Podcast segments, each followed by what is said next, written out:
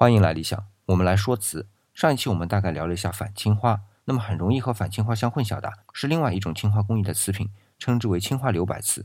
我们来看看如何来区分青花留白瓷和反青花瓷啊。反青花瓷我们上期说过，在瓷胎上面先做暗刻，然后在花纹以外地区平铺估料。这种估料在元青花里就是苏麻离青，这是进口的啊。